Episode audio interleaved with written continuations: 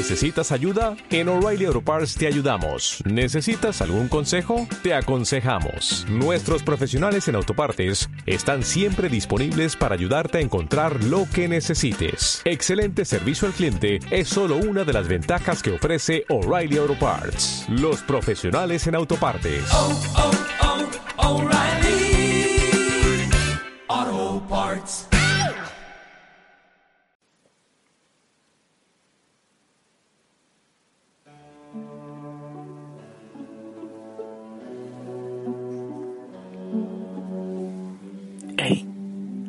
Hijo y Osana, buen día. Buen amanecer, es fiesta.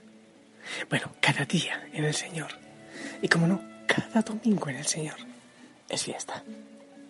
¿Te das cuenta? Estoy un poco disfónico, pero gozando de la presencia del Señor, feliz, feliz.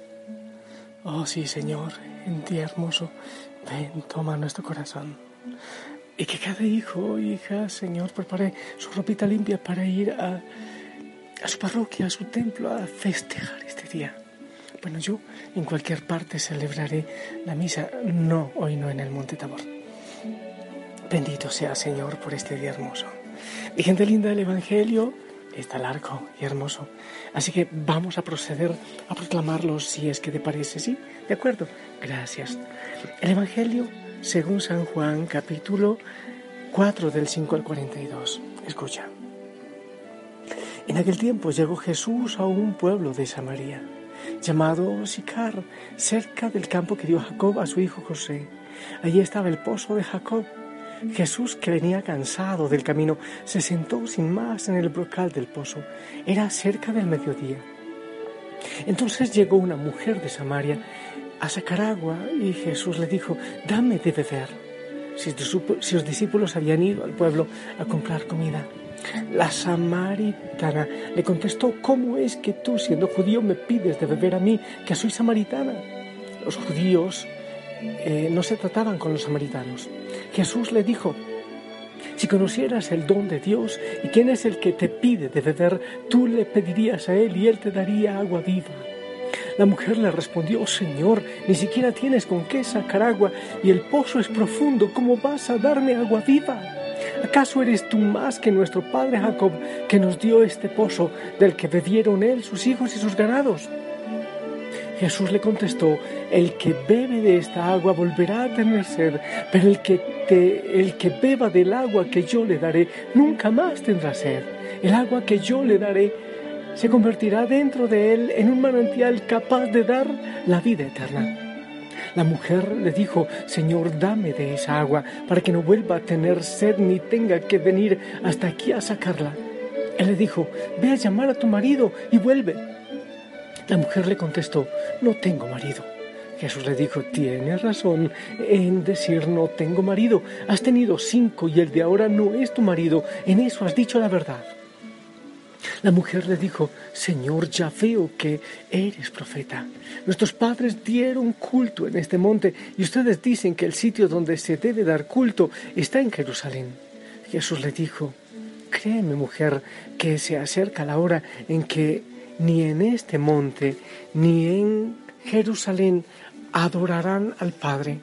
Ustedes adoran lo que no conocen, nosotros adoramos lo que conocemos, porque la salvación viene de los judíos, pero se acerca la hora y ya está aquí en que los que quieran dar culto verdadero adorarán al Padre en espíritu y en verdad. Porque así es como el Padre quiere que se le dé culto. Dios es espíritu y los que lo adoran deben hacerlo en espíritu y en verdad. La mujer le dijo, ya sé que va a venir el Mesías. Cuando venga Él nos dará razón de todo. Jesús le dijo, soy yo el que habla contigo. En esto llegaron los discípulos y se sorprendieron de que estuviera conversando con una mujer. Sin embargo, ninguno le dijo, ¿qué le preguntas o de qué hablas con ella? Entonces la mujer dejó su cántaro, se fue al pueblo y comenzó a decir a la gente, vengan a ver a un hombre que me ha dicho todo lo que he hecho. No será este el Mesías. Salieron del pueblo y se pusieron en camino hacia donde él estaba. Mientras tanto, sus discípulos le insistían, Maestro, come. Él les dijo, yo tengo por comida un alimento que ustedes no conocen. Los discípulos comentaban entre sí, ¿le habrá traído alguien de comer? Jesús les dijo, mi alimento es hacer la voluntad del que me envió y llevar a término su obra. ¿Acaso no dicen ustedes que todavía faltan cuatro meses para la siega? Pues bien, yo les digo, levanten los ojos y contemplen los campos, que ya están dorados para la siega. Ya el segador recibe su jornal y almacena frutos para la vida eterna. De este modo se alegran por igual el sembrador y el segador. Aquí se cumple el dicho, uno es el que siembra y otro el que cosecha. Yo los envié a cosechar lo que no habían trabajado, otros trabajaron y ustedes recogieron su fruto. Muchos samaritanos de aquel poblado creyeron en Jesús por el testimonio de la mujer. Me dijo todo lo que me lo que he hecho. Cuando los samaritanos llegaron a donde él estaba, le rogaban que se quedara con ellos y se quedó allí dos días.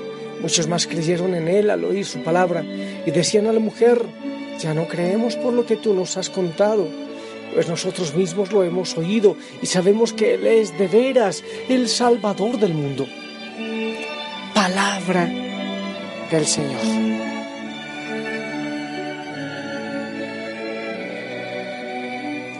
Es hermoso, es fascinante este mensaje y todo el poder que trae esta palabra, esta palabra del Señor. Imagínate tú un pueblito pequeño, pueblo chico, infierno grande, dicen por ahí, ¿verdad? Un pueblito pequeñito. Y esta mujer, eh, parece que no tenía muy buena reputación. Así como dice la canción de aquel cantante, su reputación son las primeras seis letras de esa palabra. Como que era la mujer del pueblo, parece que era la de todos. Y esto lo confirma la hora en que va a sacar agua al pozo. El pozo es un lugar de comunidad donde las mujeres iban, especialmente las mujeres, a, a sacar agua y uno que otro chismecito y a rajar de alguien. Pero esta mujer va en medio del sol. ¿Cómo sería su sed, su desesperación que iba en medio del sol? ¿Y por qué en medio del sol y a esa hora? Para evitar tanto chismorreo, tantos que decían que cuchicheaban, ahí va la zorra, ahí va la de todos, ahí va la sinvergüenza. Una mujer pecadora. Seguro que no tenía muy buena fama. ¿Cuál sed tendría ella? ¿Cuál sed sería la que tiene? Y quería no encontrar a nadie, pero encuentra a alguien, encuentra a Jesús. Oh, sí, una sorpresa para ella también una sorpresa para él, pero no, no, no, para él no tanto, porque esa cita ya la había planificado Dios en su corazón. El Señor y el Señor Jesús, como están en contacto directo, ya tenían programado. Por eso la hora, por eso con esa mujer, por eso se habían ido los discípulos para otro lado. Necesitaba el Señor estar solito en ese momento. Entonces, tras el asombro de ella, no tanto de Jesús, porque ella sabía para dónde iba, ella se asombra, claro que sí, pero ella no puede hablar con un hombre en ese lugar, y es un lugar de mujeres, y no puede hablar con él. Las mujeres no hablan en público con los hombres, y menos a solas. Pero sin embargo, se abre el diálogo. Ella se defiende. Ella quiere alejarlo, quiere hacerlo a un lado. Pero ¿cómo tú que eres judío me pides a mí de beber? Quiere alejarlo. Pero él, eso es hermoso se presenta necesitado. El Señor se hace indigente, el Señor se hace frágil, se hace frágil en Belén, se hace frágil en Getsemaní, se hace frágil en la cruz para atraernos y para atraparnos con nuestras necesidades. Se encuentra una necesidad con otra. Él se hace sediento para llegar hasta ella. ¿No te parece hermoso? Se presenta con esa necesidad, pero con una generosidad. Sí, yo te pido agua, pero vengo a darte esa agua que si tú la bebes jamás tendrás sed de nuevo.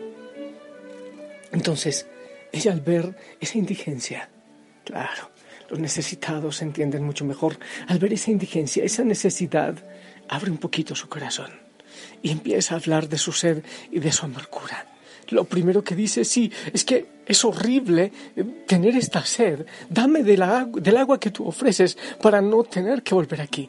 Quiero evitar las críticas y quiero evitar estar a esta hora escondiéndome y en medio del sol. Dame del agua que tú tienes para que mi sed sea calmada. Jesús le descubre a ella la verdadera sed. La sed no es de agua. La sed es esa verdad que hay en su corazón.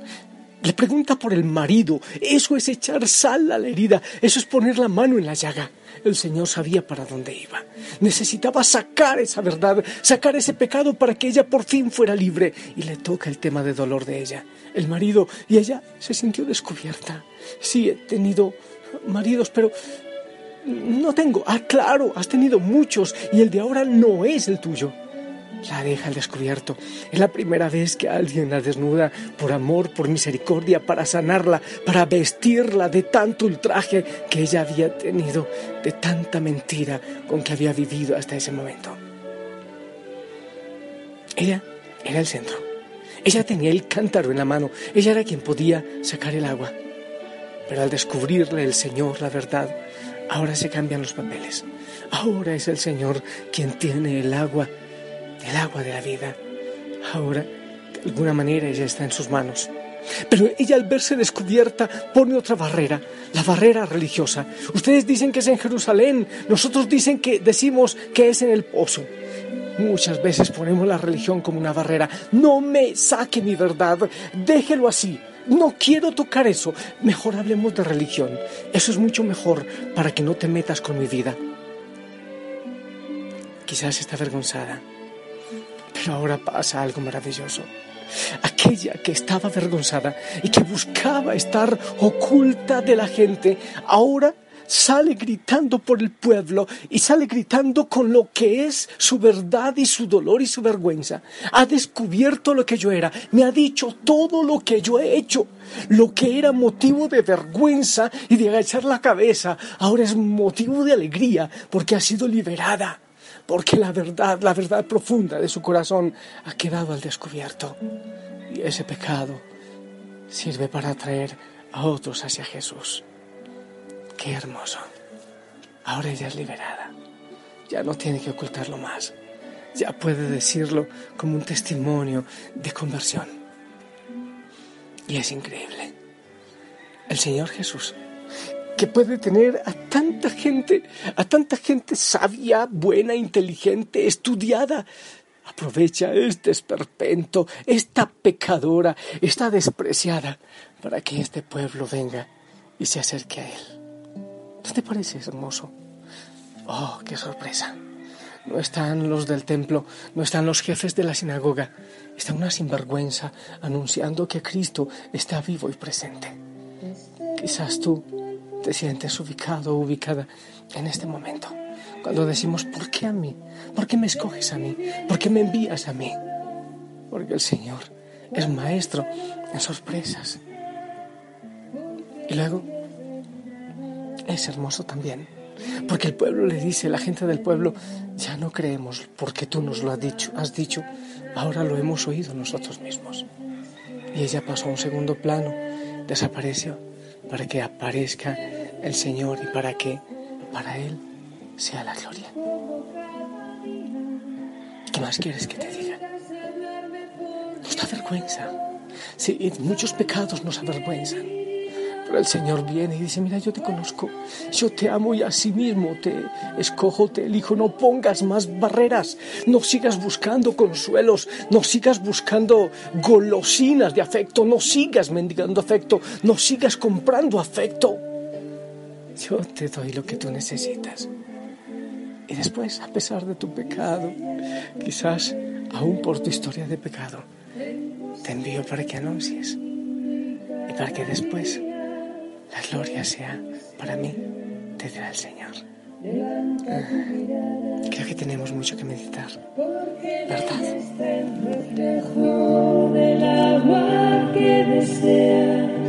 del amor que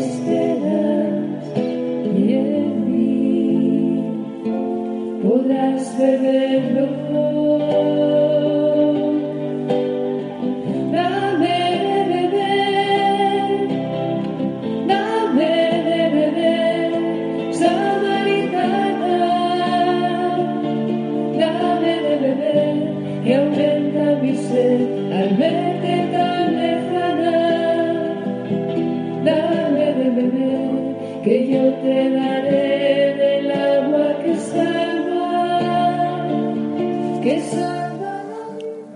Mendigos de afecto. Comerciantes eh, de cariño. Mendicantes de la verdad. Quizás con historias de pecado. El Señor se hace el encontradizo. Una y otra vez. El Señor te sigue esperando. Ahí, junto al pozo. O en cualquier lugar. Solo falta que te dejes encontrar. Que no pongas tantas barreras para ese encuentro. Oh, Señor. Sí, tenemos tantas vergüenzas. Pero ahora ya queremos que ellas nos sirvan para dar testimonio de tu amor. Amado Señor. Yo no voy a decir más. Deja que el Señor, que el Espíritu Santo sea quien te diga, quien te hable el resto y que esta palabra actúe en tu vida y en tu corazón. En el nombre del Padre, del Hijo y del Espíritu Santo. Amén.